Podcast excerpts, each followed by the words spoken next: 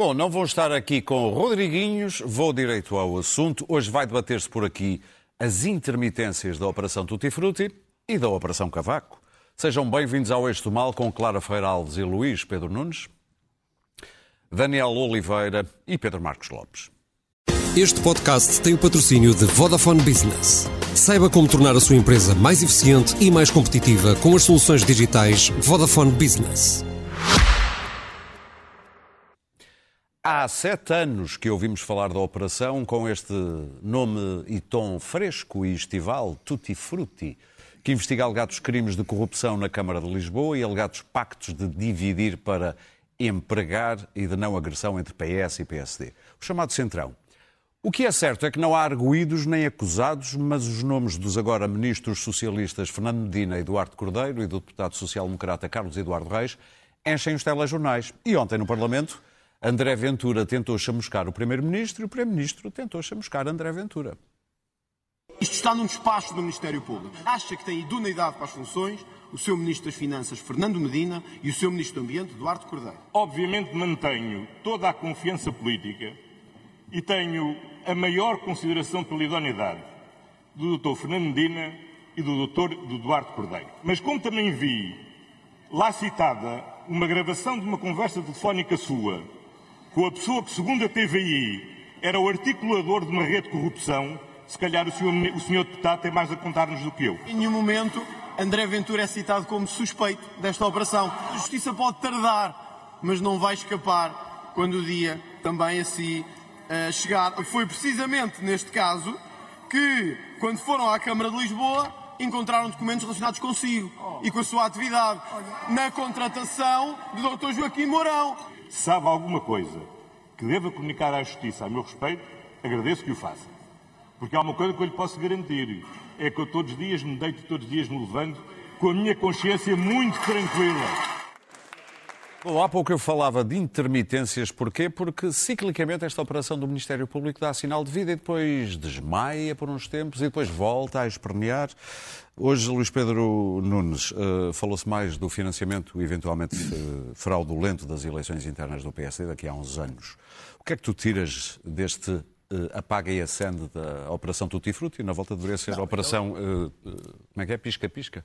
Hoje falou-se mais porque é o episódio que, que a TV e a CNN decidiram fazer. Eu, eu vamos lá ver, eu acho, acho, acho, que uh, em termos de, de, entretenimento televisivo é interessante ver e, e, acho que é um bocadinho, com todo o respeito pelos jornalistas da TV e da CNN, chamar a investigação àquilo é um bocadinho abusivo. Exatamente. Porque o, o processo está na mão, estava nas mãos de duas pessoas Uh, nem sequer estava no DIAP, estava no DIAP Lisboa na, com, com, a Procuradora do Ministério Público e com o, o, juiz de instrução, Carlos Alexandre, que se vai embora agora e, pelos vistos, uh, uh, não sei se foi ele que resolveu oferecer esta prenda. Quis deixar uma prenda. deixar, deixar esta prenda, entregar o processo para tomem lá. Porque nós o que estamos a ver nem sequer é uma acusação.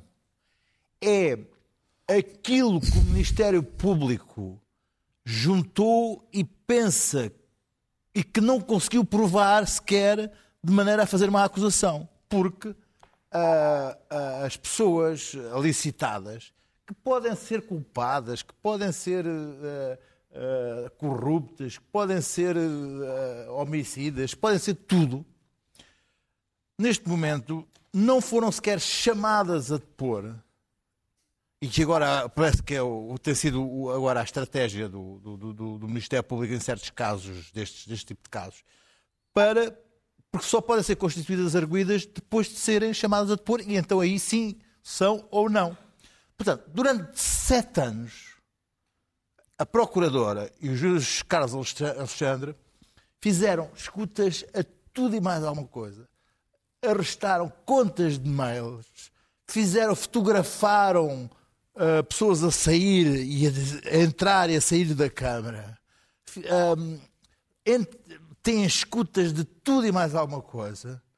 E com isso fizeram um, um calhamaço documental que só posso deduzir entregaram, claro, entregaram à, à TVI e à CNN, que daqui está a fazer capítulos. Mas isto não prova nada. Eles nem sequer são arguídos. Não, hoje nem, nem, o Sérgio Azevedo veio dizer que nem ele era arguído. Sim.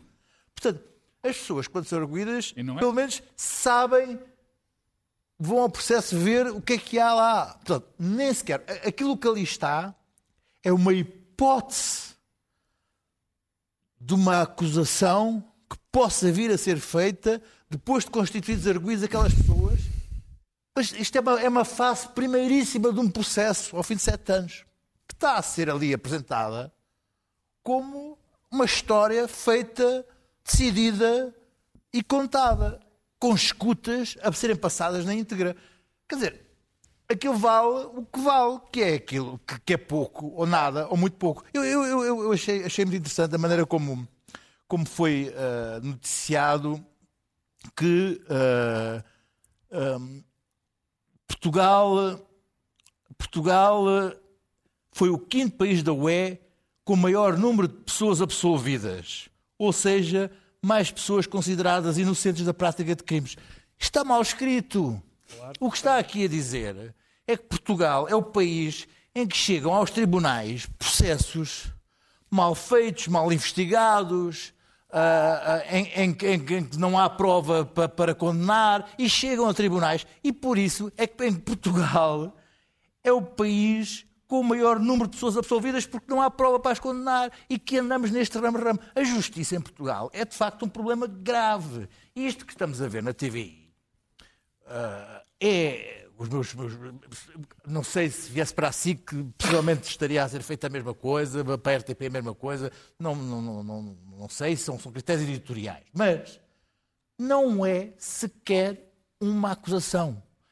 É certos daquilo que o Ministério Público não conseguiu ainda arranjar prova para fazer uma acusação.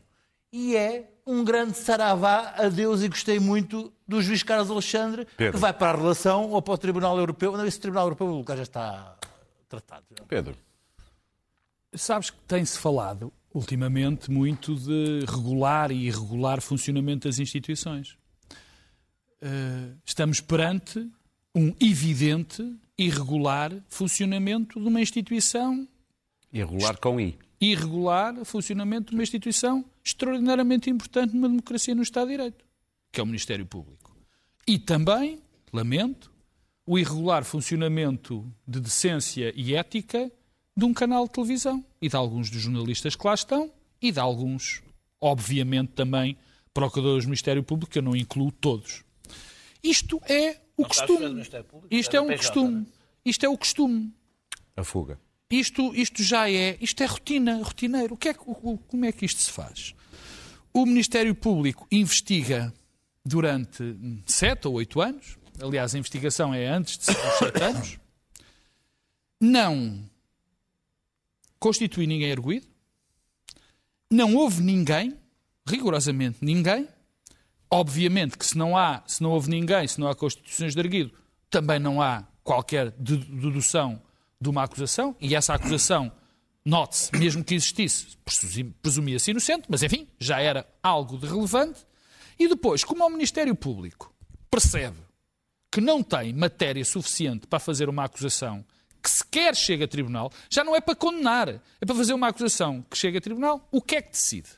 Decide transmitir o processo para o Tribunal da Opinião Pública.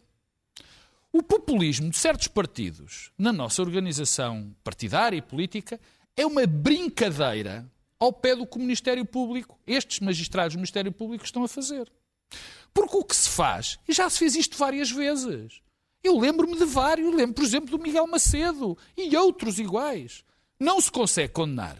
E está lá um senhor que diz: Ah, eu não consigo nem tenho provas, mas cheira-me que estes tipos são os bandidos. E então o que é que faz? Pega nos processos, pega naquilo, entrega a um órgão de comunicação social que dá, que se dá ao, ao, enfim, ao desaforo de fazer aquilo que o Ministério Público não consegue fazer nos seus procedimentos normais, que é fazer uma condenação na opinião pública. Neste momento, Quer dizer, a, a, a, os indícios, por exemplo, de Fernando Medina e Eduardo Cordeiro, aquilo é, é, tão ridículo que as pessoas já nem ligam. Mas as acusações que são feitas a várias pessoas, ou seja, Azevedo, ou Carlos Eduardo Reis, ou outros, são gravíssimas. Aquilo não é brincadeira nenhuma. Então tem aqueles indícios todos e nem os ouvem. Nem os ouvem. Quer dizer, isto é, de facto, o irregular funcionamento Se aquilo é assim como dizem, já, já, já, eram, é já tinham que ser como é já evidente. tinham que Mas há aqui, um, há, há aqui, um, há aqui um no- um- uma nota. Quer dizer, isto é a justiça a implodir. É o Ministério Público a implodir. Mas isto é. Eu aqui há 15 dias trouxe uma carta de um artigo do Presidente do Sindicato dos Magistrados do Ministério Público que dizia que o Ministério Público era fantástico, não havia culpa de ninguém, havia toda a gente, menos do Ministério Público. Aqui está. Mas há aqui uma nota que eu. Portanto, isto é o costume. Era o artigo dos comentadeiros. Exatamente. Mas isto é o costume. Eu já vi este processo, todos nós já vimos isto. Acusa-se, põe-se parangonas e depois não há nada. E neste caso ainda é pior. O que me choca, o que me choca, porque isto já não me choca a mim, porque eu já vi isto acontecer noutras alturas com o Ministério Público e pessoas a, serem, a tentar condenarem as pessoas na, na, na praça pública porque não os conseguem condenar através do Estado de Direito e das leis. O que me choca é um partido central do sistema político português. Vou repetir. Um partido central do sistema político português, que é o PSD, ir ao Parlamento, É o seu líder de bancada. o líder de bancada, ir ao Parlamento em alinhar nas insinuações e em coisas que não existem, como diz o Luís Pedro, não há, quer dizer, não há, nem sequer ouvir, nem sequer. const- E cavalgar um assunto destes. Cavalgar um assunto destes. Eu, a mim não me interessa se por acaso são pessoas do PSD ou não são pessoas do PSD. Um partido, uma um partido como o Partido Central, como é o PSD, não pode fazer isto. É uma vergonha sem fim Claro. terem feito. Bom, eh, quanto ao ao debate parlamentar, o mesmo Parlamento que teve eh, Almeida Garrete e o famoso discurso do Porto Pireu e Natália Correia está hoje reduzido a eh, pedradas com fisgas entre rapazes. Portanto, tiras a fisga, acertas ali e tal, partes uma cabeça. É, um- é uma espécie de é uma espécie de zaragata de rua. Zaragata de rua. É uma vergonha. Já não é preciso invocar a dignidade. É uma vergonha. É uma vergonha, afasta as pessoas da política, tornou isto eh, eh, miserável, mesquinho. E, portanto, no meio disto, todas as semanas, já tivemos o caso Fortera, agora temos o caso, to- todas as semanas agora, há uma, uma frase que é fulano, neste caso era Medina, pode vir a ser acusado. Não, aqui é pode vir a ser arguído. Nem Não, não, é acusado. pode vir a ser acusado dos crimes, crimes graves, corrupção, prevaricação e abuso de poder. Pode vir a ser acusado. Ora, em direito isto não existe. Quem estuda direito sabe que isto não existe, pode vir a ser acusado. Não, não é um suponhamos. Não é uma hipótese. O direito tenta obter a verdade formal, a verdade material, ok, podem ser balelas, mas depois tem é que reunir a prova necessária e suficiente para levar o caso a julgamento ou não. O que não pode é vir fazer o que se está a fazer em Portugal sistematicamente, que é despejar o caso na imprensa. Isto gera um mal-estar e nós já estamos cobertos de mal-estar neste momento em Portugal. Portanto, há uma ideia eh, vasta de que não há um político, e eu tenho as maiores queixas do comportamento político, porque as tenho, Ahm, mas não é por causa do Tutti Frutti. Ah, a, a ideia de que não há um político honesto, um político com integridade, de que tudo isso se perdeu, que há uma espécie de fim de regime. Isto é perigoso. É incrivelmente perigoso, porque não só distancia completamente as pessoas da política, como as atrai para a política, para para o que a política tem de pior, que é a raiva, o ressentimento, todos aqueles maus sentimentos que fazem com que, de facto, Portugal seja um povo de gente infeliz. É um povo com gente infeliz que tomam, tomam muitos comprimidos, que se sentem mal. Nós já temos problemas terríveis de pobreza, de desigualdade. Não precisamos disto diariamente. Por sua vez, o jornalismo está numa fase desesperada. É um facto. Não é só cá. Não é só cá. Continua a perder dinheiro, agora vem o chat GPT, o chat GP, vem isto, vem aquilo. E, portanto, as ameaças começam a crescer no horizonte e, e há duas, eh, dois combates. É a relevância, a busca da relevância, as pessoas têm que ser relevantes, mesmo que façam os maiores disparates, e a busca da audiência. Isto também é perigoso e às vezes pode gerar eh, eh, sentimentos contrários à democracia. Portanto, estamos numa fase charneira que se aconselhava algum bom senso e mais dignidade de discurso. Por isso é que eu falei no, no Almeida Garrete. Hum, porque aquele Parlamento já teve grandes discursos é? e, em, e em tempos que eram eh, muito menos democráticos do que os nossos. Este, eh, este abandalhamento eh, conduz ao abandalhamento da, da ação política, da função política e da vocação política, se ela ainda existe. Quanto aos crimes de que podem vir a ser acusados, eu fico à espera. Isto passou-se em 2017. Penso que há aqui um hiato tempo da de tempo. justiça também não é assim. Absolutamente. Ao justiça, o que é da justiça, Há é da pouco tempo. política. Hum, eh, eu bem sei que todas as pessoas, quando metem uma ação em tribunal, estão sujeitas a prazos eh, eh, pouco virtuosos. Mas, quando se trata de figuras importantes eh, nos negócios da nação e de gente que tem, eh, e neste caso dos dois principais partidos, convém ter algum cuidado no modo como isto é atirado. para- O jornalismo de investigação é caro, é moroso, custa dinheiro E é e exige muito investimento. Eh, os consórcios internacionais de jornalistas são boas provas de jornalismo de investigação feito com cabeça, tronco e membros. Em Portugal está-se a perder completamente a ideia, há uma enorme imaturidade eh, no modo como se faz jornalismo e há essa tal luta pela relevância para aquilo abrir o telejornal. É preciso ter cuidado Daniel? com isto e queria só terminar porque eh, eu tenho perguntas para fazer a, a Fernando e não tem nada. Isto, isto distrai-nos, às vezes, de perguntas que deveriam estar a ser feitas. Eu, por exemplo, descobri que Fernando Nina foi a Angola e que nós vamos financiar um santuário em Mochima, em Angola, com 150 milhões, vai ser cofinanciado por Angola e por Portugal. Nada contra, pode ser absolutamente legítimo, mas as notícias que só saíram em Angola, cá ninguém falou no assunto, um santuário acho bizarro, enfim, há uma requalificação de uma aldeia junto ao santuário, o maior santuário católico da África subsaariana. 150 milhões são 150 milhões, nós precisamos de investir em residências eh, universitárias, habitação social, etc. E depois fala-se numa linha de financiamento de 2 mil milhões. Ora, uma linha de financiamento de 2 mil milhões para o Estado angolano é uma linha de financiamento considerável para um pequeno país pobretana da Europa do Sul. Portanto, há algumas coisas que se calhar nós gostaríamos de saber mais. Eu acho que Fernando Medina podia explicar ao povo português porque é que ele acha isto importante na relação bem. com os angolanos. Nada contra. Daniel. Mas ninguém está a fazer as perguntas, perguntas. sobre nada, porque estamos todos muito entretidos com o caso do dia e com o escândalo do dia, que inevitavelmente desaparece na poeira dos tempos e dos tribunais e depois. Vem e, outro. depois, e depois vem Vem outro e já ninguém consegue controlar nada. É um tutti-frutti de casos neste momento. Daniel. Eu sei lá se houve aquelas transações. Elas existem. Sim, por vezes existem. Aquele tipo de pactos e de troca de favores. Muito bem. Mas há crimes. Daniel. Se há crimes, têm que ser provados Sim. e levados a julgamento. Eh, eu tenho a ideia que a gente já discutiu isto há quatro meses. Ah, provavelmente. Sei, pode ser um déjà vu. Tutti frutti eu já disse aqui. Pode ser um déjà vu, mas eu tenho a ideia que foi há quatro meses que o Fernandino ia ser arguído. Sim. E o Não, mas era outro iam ser processo, não Não, é? era este. Era processo. Eh, eh, É eh, sempre o mesmo. o- o- os, os, os, eh, agora há mais escutas. Há mais, pronto, há mais. eh, bem, eu não vou repetir. Oh, oh, oh, eu não, nós vou já repetir. dissemos isto imensas vezes, mas colocar escutas, que são um elemento precioso da investigação. Não seja assim. Até- Desde, Colocar não- escutas na desde que não praça sejam pública. metadados, desde que não, haja, não seja a informação, Colocar quando é que alguém fez uma chamada a alguém, pública. ouvi-las não faz mal. O problema é saber o registro de quem Não, mas é, ouve, O debate, oh, claro, falar, na praça pública. Não, O- não o- é isso, concordas comigo. É um ato criminoso. Sim, eu, eu, eu- já, o segredo de justiça é para proteger a investigação e já agora para, para proteger as próprias pessoas. O facto das pessoas não serem arguídas não é um pormenor, quer dizer que não se podem defender. Quer dizer que estão a ser atacadas na praça pública sem se poder defender. Mas eu não vou repetir, já aqui foi dito. Eh, acho que- Brilhantemente. Acho que, sim, pelo Luís Pedro. Ah,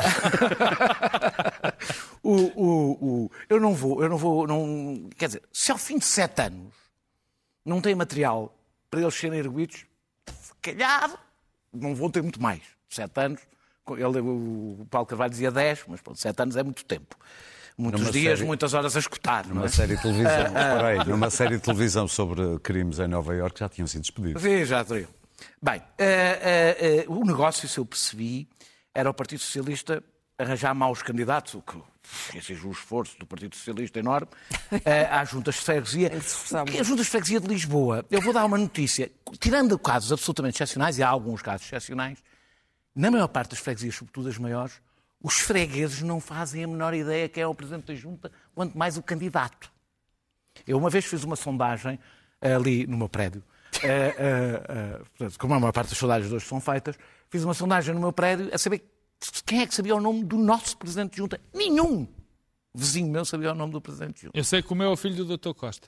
Ah, ah, ah, portanto, eh, eh, eh, e o que é curioso é que o negócio parece não ter sido muito bom para o PSD. Porque eles acordaram isso, mas o PS, PS ganhou mais duas juntas de freguesia, uma delas ao PSD. Curiosamente, uma das que tinha ganho, acho que até era uma das candidatas. Eh, não posso utilizar a palavra aqui, não é?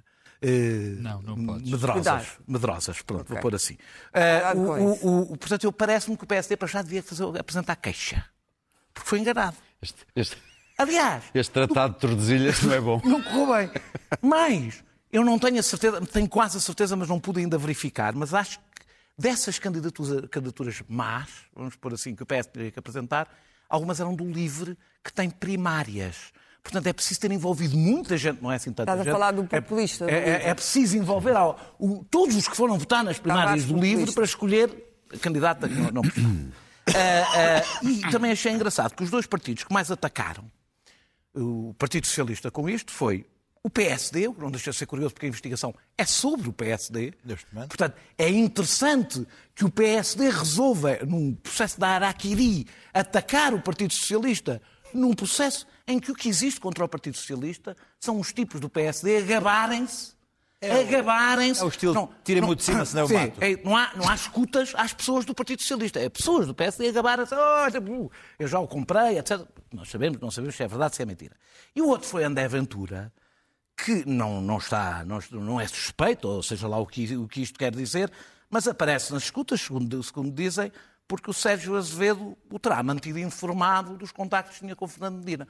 Ora, André Ventura, que é um homem que diz o que tem que dizer, doa a quem doer, guardou este pequeno segredo para si durante sete anos. Podia ter dividido com o país que havia um senhor no PSD que dizia Que havia suspeitas. de- mas não, guardou para si e o momento em que resolve falar sobre isto é dizer demita-se o Fernando Medina, demita-se o, o, o Eduardo Cordeiro. Ah, e, portanto, é o, que eu, é o que me apraz dizer sobre este assunto. Muito bem. Espero. Deixa-me só dizer só mais este- este- esta, esta pequena nota. Eh, eh, se por acaso este processo se desenvolver e Fernando Medina e, e Eduardo Cordeiro forem constituídos arguídos, eh, Ant- António Costa vai ter que reler todas as coisas que disse contrárias umas às outras sobre se ministros arguídos podem ficar ou não ficar no governo, como ele disse coisas diferentes conforme os momentos e o jeito que se dava, Muito pode bem. ter que rever isso. Vamos avançar. Devia ter dito. Eu sei que tu gastaste menos tempo nesta ronda, portanto podes Muito gastar um bem. pouco melhor mais na Mas próxima. esteve melhor, falando Mas menos. todos os outros vão ter que falar menos se queremos chegar às notas. Portanto, vamos falar de Cavaco Silva no último fim de semana. Eu vou só lembrar que ele teve um discurso vigoroso contra o governo, incompetência. vigoroso. Vigoroso para nos outra coisa, incompetência, hipocrisia, mentira, propaganda para desinformar. Eh, Tomou vitaminas, eh, Pedro Marcos Lopes? Cavaco Silva? Digamos que Cavaco Silva hum, é um homem que se adaptou aos tempos. E o seu discurso é um discurso que se adapta muito bem a estes tempos. É mentirosos, bandidos, uma vergonha e tal. Portanto, pelo menos, eh, eh, isso é uma vantagem que Cavaco Silva mostrou. Eu, eu, muito francamente, tirando esse aspecto dessa linguagem que eu não gosto, mas não é nada grave, eu, eu não percebi o, o- a celeuma sobre o discurso de Cavaco Silva, os problemas, o PS muito revoltado com Aquilo foi Cava- feito num contexto partidário. não Sim, com o Cavaco Silva disse. Mas, Quer dizer, só Jorge Sampaio é que não fez discursos a tomar as dores dos seus pró- do seu próprio partido. Mário Soares, depois de ser presidente, fartou-se de bater no PSD no governo. sei, junto com a Costa Gomes. Bom, até foi melhor. Ramalhianes não só batia nos partidos, mas fazia melhor. Fez um partido enquanto era Presidente da República. Mas já se sabe, pode-se criticar todas as pessoas, mas ora, quem fez um partido enquanto Presidente da República já sabemos que não pode ser criticado. Bom, mas quer dizer, a leitura do. do- portanto, nada a dizer. É a opinião do, do ex-Presidente da República, Cavaco Silva. O problema, e a, a leitura que fez é lá a dele, o problema é que o discurso teve e tem consequências na sua área. O discurso não, não interessou nada à oposição, quer dizer, não, Cavaco Silva não vai propriamente tentar convencer as pessoas eh, que estão na oposição. É, o, o, aquele discurso, o que pôs em causa foi Montenegro. Aquela, eu acho que Montenegro percebeu. Aquela história de dizer que Montenegro está mais bem preparado do que ele estava para ser primeiro-ministro foi mesmo a gozar. Beijo da morte. Não, foi a gozar, porque o, o Cavaco Silva, antes de ser primeiro-ministro, já tinha sido. Cavaco Silva, peço desculpa. Professor Cavaco Tu Silva. é doutor e. Já tinha sido ministro das Finanças. Sim, sim. Quer dizer, tinha, já era um homem com doutorado. Sim. Quer dizer, foi um bocadinho. Um bocadinho a gozar. Porque o que Cavaco Silva ali esteve a fazer foi menorizar Montenegro. Com que objetivo? Estão a ver. Ai, já lá vou. Tem o seu objetivo. O meu discurso também tem um objetivo. Sim, sim. O que ele esteve foi menorizou Luís Montenegro, dizendo: estão a ver como é que se faz um discurso? Eu faço um discurso tão bom e tão forte que vou pôr toda a gente a falar contra mim, a oposição. Coisa que Luís Montenegro, segundo ele, não consegue fazer, falar, fazer, pelo menos indiretamente. O que nós já percebemos há muito tempo de Cavaco Silva é que Cavaco Silva quer outro líder no PSD. Isso é evidente. Por acaso, neste caso. E, e, e também. chapado. Neste caso, Oh, não sei está bem, sabe. vocês não sabem, mas eu acho que sei. Sei. Ou, ou- melhor, a minha opinião é diferente Sim, da sim, vossa. sim, sim, sim. É, é, eu, eu- e, e depois é o seguinte: ele quer, pá, já o disse várias vezes, e aquele discurso é, o próprio discurso, o próprio tom é para isso. Quem, se- quem ficou chateado com aquilo foi Montenegro, mas depois este tom do mentira, isto é só para acabar, eh, estas coisas das mentiras na política e tal, é muito chato ser velho. Eu lembro-me da bandalheira de que foi o último governo de maioria absoluta de Cavaco Silva. Ah, eu quero falar sobre isso. Não, te- não te estendas. Não, não vou estender. Lembro-me. E lembro-me, por falar em mentiras, também me lembrei de uma coisa. É que já estávamos aqui todos. Já estamos quase desde Cavaco Primeiro-Ministro, mas pronto. E já, Era Ministro das Finanças. já aqui estávamos todos quando houve uma intentona, desde Belém, patrocinada pelo seu Presidente da República e pelo inefável José Manuel Fernandes, sobre umas escutas que estavam a ser feitas. Houve, vocês não se lembram, mas lembro-me eu, Lembro perfeitamente. de parou o país para fazer um discurso sobre andavam umas pessoas atrás dele numas feiras. E o público, o jornal. E havia, claro, o inefável. Sim. E havia escutas. Quer dizer, se falamos em tentonas e coisas irregulares. Clara. Bom, estava-me a lembrar daquela, um encontro na pastelaria da Avenida de Roma. A propósito desse episódio, foi um episódio... É verdade, Ah, é era, verdade. tinha, havia um encontro. bastante É verdade, muito Como interessante. Alexandre O'Neill, a aventura termina na pastelaria. Eh, mas ali não terminou.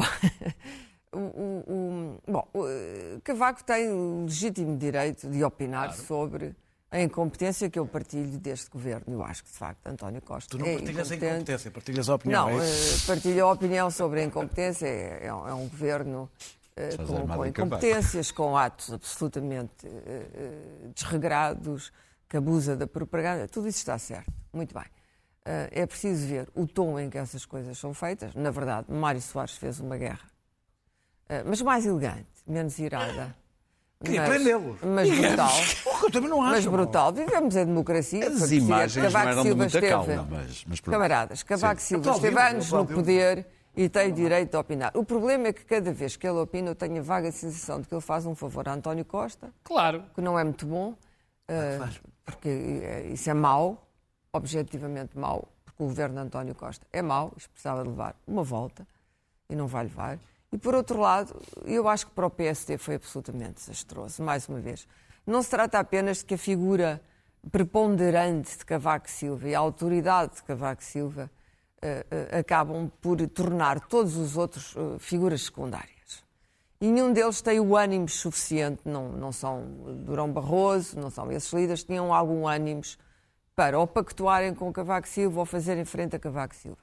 Mas Montenegro não é um deles.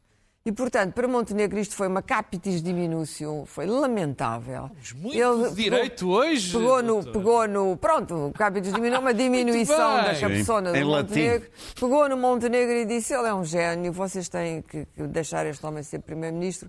Ora, isto é exatamente. O o resultado que se obtém com este tipo de frases é exatamente o oposto. E eu acho que se fosse Montenegro também ficaria desagradado com este elogio. Além do mais, há aquele problema eterno do PSD, e é aí que eu não entendi. este, este, este discurso inflamado, que é o problema do PSD é Passos Coelho. Há uma parte substantiva, do, muito substantiva do, do, do PSD que acredita que vai haver um momento em que Passos Coelho vai regressar e vai enfrentar Costa Passou metade da sua vida à espera que alguém e que ele é o homem que, e provavelmente seria, não estou a dizer que não, que poderia causar danos grandes a António Costa. É um facto. Mas, na verdade, o, o Cavaco Silva veio dizer é exatamente o oposto disto. Foi dizer, bom, o Passos Coelho não entra nas minhas, nos meus cálculos, tu talvez tenhas a ideia maquiavélica de que ele fez de propósito para pôr o Montenegro. E eu acho que, sabes o quê? Eu acho que Cavaco não é, É Cavaco maquiavélico. Silva. Não, mas Não não é- é maquiavélico, nunca foi. É azedo, não é Maquiavel. É, é- é- É ressentido, não é é- Maquiavel. Há duas coisas que ele não é. Ele é rancoroso, Rancoroso. é vingativo, não é nem cínico nem maquiavélico. acho que não. Quando fala, fala a verdade e fala aquilo que pensa. Portanto, isso é que é seria uma manobra que exige florentina, uma manobra absolutamente florentina, diga de um Borgia. Mas dar cabo de Montenegro assim para trazer Passos Coelho, não. E também não é assim que Passos Coelho virá. Se Passos Coelho virá ou não, competirá a Passos Coelho decidir. Olha, que é um bom padrinho, Cavaco. Nós já sabemos, não, mas quer dizer, depois deste discurso, o Cavaco vai dizer, não, o próximo Primeiro-Ministro vai ser Luís Montenegro. Tudo isto, a verdade é que este governo é péssimo. António Costa tem tido um um comportamento mais do que repreensível. E o PSD não descola. Isto começa a ser verdadeiramente dramático. Daniel? Dramático para o PSD, mas mais do que ser dramático para o PSD, isto é dramático para a, portu- para- a democracia portuguesa. O PSD ser uma vaga sugestão de alternativa é a mesma coisa que pode vir a ser acusado de. Sim. É um suponhamos. discurso, Daniel. O discurso de Cavaco não foi, de Cavaco Silva, não, não, em relação a António Costa, não foi mais duro do que os discursos de Mário Soares em relação a Pedro Passos Coelho, que eu aplaudi. Foi mais irado. Eh, Nem, nem isso. E eu aplaudi, eu não tenho nenhum problema que Cavaco Silva faça discursos que está Também no seu, não. No seu direito, não é uma coisa que me, que me Tem todo o direito de os fazer. Ele tentou, Mário Soares tentava compensar eh, a fragilidade de António José Seguro, até 2014, era isso que ele estava a tentar fazer. Eh, Cavaco Silva tenta compensar a fragilidade de Luís Montenegro e acho, aliás, que o paralelo entre os dois não é descabido, entre Luís Montenegro e Seguro. Eh, eh, António Costa, eh, só que no discurso de, de- de Cavaco, Cavaco Silva, ele diz uma coisa que é que António Costa se deve demitir eh, ou seja, e, e faz uma- um paralelo com Sócrates. Comparar um governo minoritário que está perante uma intervenção externa com um, um- um governo de maioria absoluta que está, depois a gente, eu já dei aqui várias vezes a opinião sobre isso, mas não vou aprofundar isso, mas que tem um crescimento económico dos mais altos da Europa e as contas equilibradas, demonstra até que ponto este era um discurso interno para o PSD, de pura propaganda, eh, que anima o PSD e une a esquerda, a, a- a- a- a esquerda, que é esse, aliás, sempre o duplo efeito de Cavaco Silva, e depois não deve haver, não sei quem é que fica a ganhar. Eh, logo a seguir, para não ficar para trás, eh, eh, Luís Montenegro fez um discurso na Madeira, onde, disse, onde o PSD governa há meio século, eh, e disse que, que- disse que o Partido Socialista está agarradinho como uma lá para o poder. Disse isto na Madeira, sei, onde o PSD Eu está no governo há, há meio Vão século. dar lapas, não sei. Ah, ah, ah, exatamente. E que já lá tinham dado tempo que chegasse, que era a vez do PSD, que a democracia é isto. Ora, o PSD não está agarrado, o PS não está agarrado ao poder no sentido em que o poder que tem lhe foi dado pelo povo português, por uma trágica maioria absoluta, na minha opinião, mas não foi a opinião da maioria dos portugueses, ah, ah, ah, e, portanto, e, não lhe deram por um ano, deram-lhe por quatro anos. Portanto, o tempo do PSD, se for o caso, e se o PSD tiver talento para isso, será em 2026. Pelo menos é assim. Como citando, a democracia é isto. É, é, o- o- claro que o Partido do Presidente da República pode demitir eh, o governo, já falámos aqui várias vezes disso, seria a primeira vez na nossa democracia que um primeiro-ministro que conquistou uma maioria absoluta saía sem ser pelo seu pé. Seria a primeira vez. Eh, Este governo, a situação deste governo não é comparável, já o disse aqui também, à de Pedro Santana Lopes, que tinha, à partida, a legitimidade muito diminuída.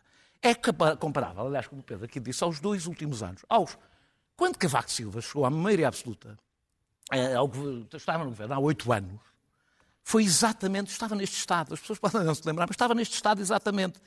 Nós esperávamos por sexta-feira.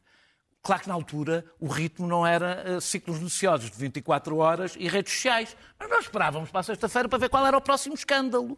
Eh, a arrogância, bem, vamos falar da arrogância do poder, eh, acrescentava-se a arrogância à bastonada, aliás, no momento que ficou histórico para a boa imagem das instituições do Estado, que foi polícias a baterem polícias. Foi uma imagem que correu a Europa inteira.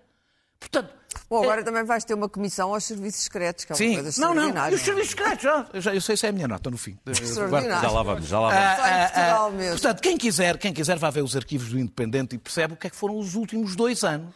Ou seja, o oitavo ano de poder de Cavaco Silva. Ora, Cavaco Silva. Para terminar, vou terminar. Cavaco Silva cumpriu o seu mandato até ao fim. É normal, apesar desses escândalos todos. Cumpriu, e nós sofremos com o seu cumprimento, e depois foi julgado pelo povo. E foi julgado. O PSD perdeu as eleições e Cavaco Silva perdeu as presidenciais, coisa que as pessoas esquecem. Exatamente porque o povo estava farto na altura, estava farto de Cavaco Silva. Provavelmente será o que acontecerá a António Costa. Eh, e, portanto, digo-se isto, digo, termino de dizer isto, eh, ou seja, eh, Cavaco Silva apodreceu no poder nos dois últimos anos em escândalos. Eh, eh, eh, os mandatos, eu acho que estamos. Isto vai ser um fim do ciclo. Mas os mandatos não encurtam no fim dos ciclos, como não encurtou o cavaquismo. O costismo provavelmente também não encurtará, apesar de uma certa pressa de ir ao pote, que se compreende, aliás, por tal e o PRR e o pote está-se a assumir. Luís Pedro. Bom, Essa o é que eu acho interessante é que hum, o Cavaco foi dado como morto há- em 2015, a múmia acabou, nunca mais não fala, nunca mais eh, terá direito à palavra, e contudo passaram ah, oito anos ah, e, e Cavaco falou e foi ouvido. O que quer dizer, não, porque Faz desculpa, sempre ouvido, sempre desculpa há, há uns anos Cavaco, Cavaco não era ouvido, havia uma, uma reação ah, de, de repulsa à sua presença nos ecrãs e desta, desta vez sentiu-se que houve um silêncio para ouvir. O coisa que não, não acontecia há uns tempos. Isso foi interessante, porque, aliás, porque houve ondas de choque ah, no- a nível do PS. ah, Agora tu. ah, Para o brilha- PS interessa. Brilhante, o PS interessa fazer ondas de choque com se isto. Deixas-me Desculpa. Deixas-me falar. Brilhante Dias ah, voltou a envergonhar os pais ah, quando decidiram batizá-lo de Brilhante. Fa- disse que isto tinha sido uma- um discurso antidemocrático, ah, que era uma afronta. Porquê chamar-lhe Brilhante? É uma, é uma chatice ter de dar o nome àquele rapaz. Tem o. PS, o PS entrou em, entra- entrou em- em- em em, em em modo de, de, de, de- de choque, de, de, de Não, Cavaco teve um discurso muito. uh, apontou os casos, os casos uh, uh, mais, mais recentes uh, de, de caos no, no- no governo. A seguir apontou a questão do- do- do- da governação de, de Costa. Uh, e finalmente uh, anunci- disse que o PSD não devia fazer alianças uh, e que o PSD devia valer por si e que não devia ir a, a reboque de, de, de moções de censura. Ora, dizer que isto é um discurso antidemocrático, uh, acho que é há uma coisa completamente disparatada. O que é que isto fez? Parte do PS, de facto, arregimentou-se, ah, mas eu gostaria de alertar que, que Cavaco teve ah, duas maiorias absolutas, teve, foi eleito presidente, foi, foi- teve várias vezes mais de 2 milhões e meio de votos, e que há uma parte do PS ah, que votou PS nesta maioria absoluta que está, neste momento, ah, desfranchizada. Eu acho que ah, este é um discurso que toca numa, numa. Falou que o PSD era um partido de- social-democrata eh, de centro-esquerda, lembrou que o PSD não é um partido de direita. Pessoa que admira a E- Thatcher, eh, E, é um e- partido e falou para aqueles que estão descontentes no PS. Eu acho que fez um discurso inteligente nesse sentido, neste momento em que já não há uma repulsa. Se essa curadoria. verdade, que isto causou se essa- muito menos se essa- repulsa que os anteriores. Se essa curadoria que ele fez a Montenegro serve a alguma coisa, é outra questão. Que ele se levantou da sua cama e foi fazer um discurso, falou e disse, e desta vez foi ouvido, e aqui estamos nós a comentar, é uma coisa que não acontecia há uns anos. Mas foi ouvido com menos críticas. dizíamos, dizíamos, Não é verdade. Muito bem. que Vamos às Cavaco notas. falara, horror, horror, horror. Eu, eu não encontro ninguém melhor para ir pescar o olho ao eleitorado do PS do que o Cavaco, mas pronto. Muito bem. Olha para mim que é, eu pisco o olho, é vamos o às eleitorado notas. do PS. Daniel. São aqueles que sal- saltam de um lado e para o outro e, e têm feito. É aquilo que ele chamou de outros. franchisados Cavaco numa é um má tradução do differential. Cavaco, Cavaco é um dos presidentes da história que foi reeleito com, menos, com menor votação. A ideia de que o Cavaco todos Muito foram bem. reeleitos. Claro que Daniel, vamos aproveitar o tempo para falar É da comissão. estou a dizer reeleito, é a coisa mais Sim, próxima. é, o- Daniel, é, é notas. colecionador Nunca ninguém votou. Cavaco. Carlos, vamos às Nunca notas. ninguém votou Cavaco. Ah, eu Vamos a às notas. O, o reele- reeleito com menos votos, é o que é mais perto, não é? Não estamos a falar dos anos três vezes 80. primeiro-ministro. Comissão Anos Parlamentar. 80, isso. Comissão Sim, mas é Parlamentar. quando Costa se afunda e ele de repente ganhou autoridade. Pronto. Vamos à Comissão Parlamentar de Investigação do SIS, CPI do SIS. Sim. Eh, Nota, eh, Daniel. Eu, eu acho que é, que é evidente que houve um abuso de poder. eh, eh, quer dizer, dizer que Na ele- ativação Sim, que ele SIS. entregou voluntariamente o computador, se não se queres levar isto a bem, o telefone está à noite. É um pouco forçado, não é? É evidente que o, partido, o Primeiro-Ministro não quer que se saiba, de, como isto foi evidente no debate, de quem é que partiu a ideia. No fim vai ser a chefe de gabinete, eh, foi quem, quem, quem, quem chamou o CIS e pronto, e está resolvido. Ah, ah, ahm, Parece estar dentro das competências. é? Pois, pois, claro. O jeito que dá está nas competências. Pronto. Ah, e, independentemente disso, também acho que não foi a primeira vez. Olha, voltando a Cavaco, a quantidade de pessoas do SIS que havia infiltradas nos movimentos estudantis, por exemplo. Ui, como o SIS era usado politicamente, parece que é uma grande novidade. Mas eu acho erradíssimo, eu acho erradíssimo a criação de uma CPI ao SIS, proposta pela Iniciativa Liberal por Chega, que o PSD já disse que vai votar a favor, espero que não use o putestativo para o fazer.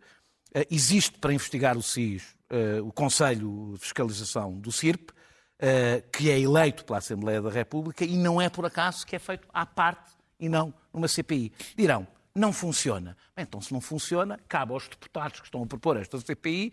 O PCP tem, por exemplo, uma proposta de mudar a sua, o seu funcionamento e mudar as suas, as suas competências. Trabalhe-se aí. Perfeitamente É, é. legítima e. Não, não, não, e acho que se devem, acho que se devem. Acho que aquilo não. não de- fico com a sensação que aquilo não cumpre as suas funções, mas então mude-se as funções. Claro. Pensar que ninguém acredita que a CPI vai ser garantido o segredo do que se passa naquela CPI. Quer dizer, estivemos a falar sobre o Ministério Público. Pois é, dois o deputados, qualquer se o coisa. Ministério Público espalha processos, eh, partes dos processos pela, pela empresa. Imaginem o que é que é uma CPI. Ora, o SIS, que eu nem sou um É o grande fã, eu nem sequer sou um grande fã para parlamento do SIS, mas Está bem. se existe, guarda segredos. Ou seja, é, é, é por em Segredos risco. de Estado. É, segredos de Estado e Nossa. segredos de cidadão. Muito bem, Claro, que têm temos que avançar. direito, que têm direito a que, Pedro. se- a que se mantenham secretos. Portanto, é, é uma completa irresponsabilidade e eu espero que, pelo menos, o PSD, o PS e o PSD não tenham consenso apenas à volta da fruta e também Está tenham bem. algum Pedro. consenso à volta da defesa de algumas coisas básicas para Exportações. Queres falar das Eu- exportações eu- portuguesas? Eu sou um, um rapaz que. sou um rapaz conservador que não acredita em revoluções e o termo reformas estruturais causa-me um bocadinho de angústia. Mas gostas de reformas. Gosto de reformas, exatamente. E E, acho que as coisas eh, têm que ter um ritmo e têm que ter mudanças graduais e tem que haver uma política constante e acompanhada, porque só essas é que resultam. E eu quero saudar um feito absolutamente extraordinário do país, dos empresários e, obviamente, do Estado.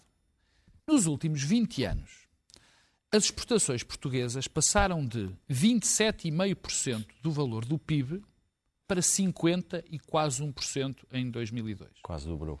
Dobrou. É quase dobrou. É um feito absolutamente único. E como é que este feito, e como é que este feito se alcança? Alcança-se com boas medidas, medidas graduais e com constância de políticas. Não é a fazer revoluções e reformas de 10 em 10 minutos.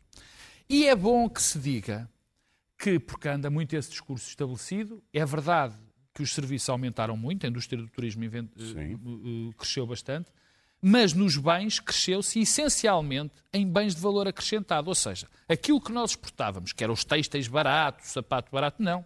Passou a ser, o crescimento é brutal em químicos, em borracha, na indústria agro agroalimentar, em indústrias de valor acrescentado. Foi um crescimento brutal nessa. Portanto, houve uma medida, houve uma mudança extraordinária do nosso tecido produtivo em direção às exportações.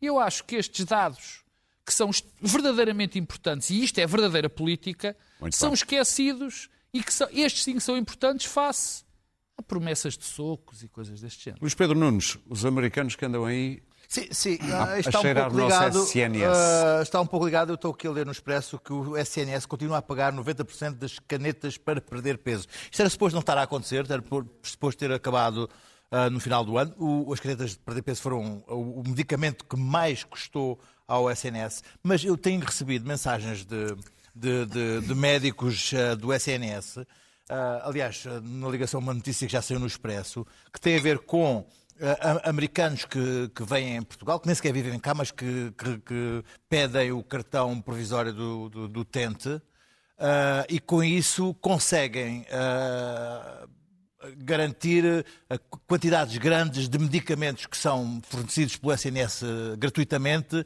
e que nos Estados Unidos custam balurdos. Há uns que eu, enfim, nem sequer tenho alguma, alguma, algum receio. A insulina vão às farmácias. A minha farmácia, por exemplo, vende quantidades de insulina imensa para americanos.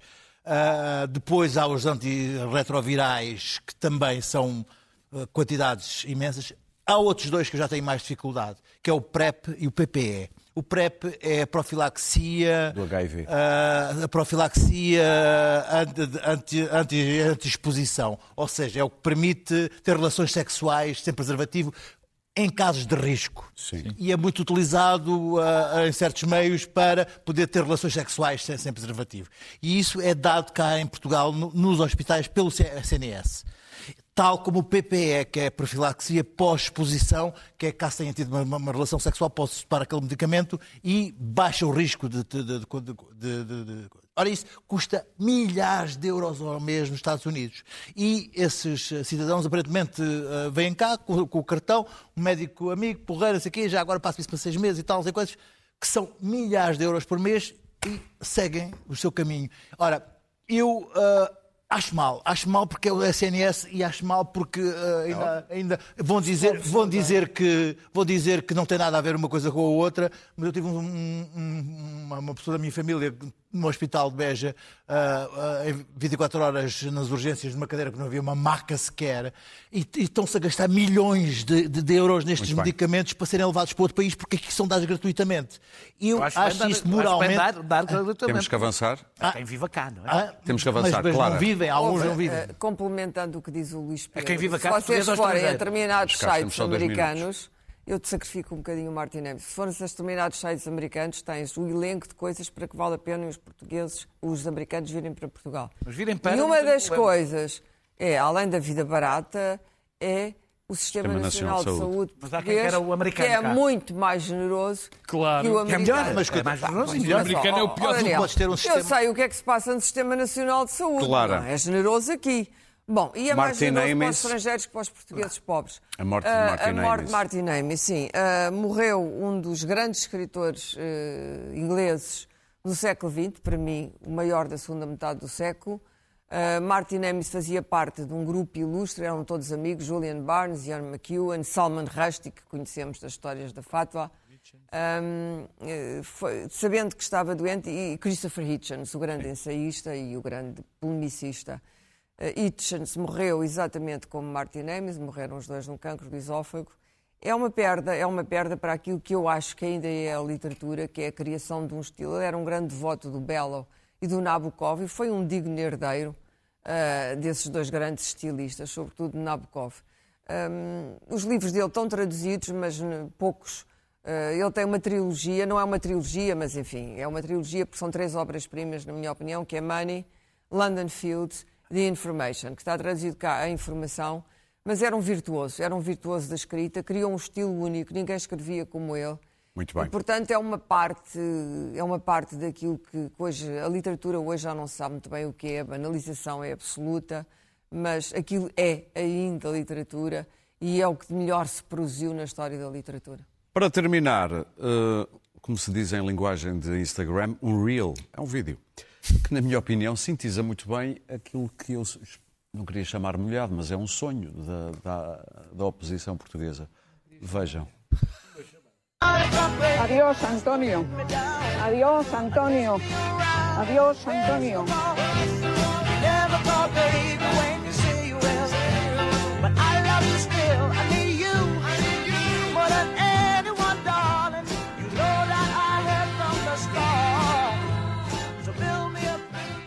Sim, eram as cinzas do António, do marido. Nós voltamos na próxima quinta-feira. Não se esqueça do nosso podcast.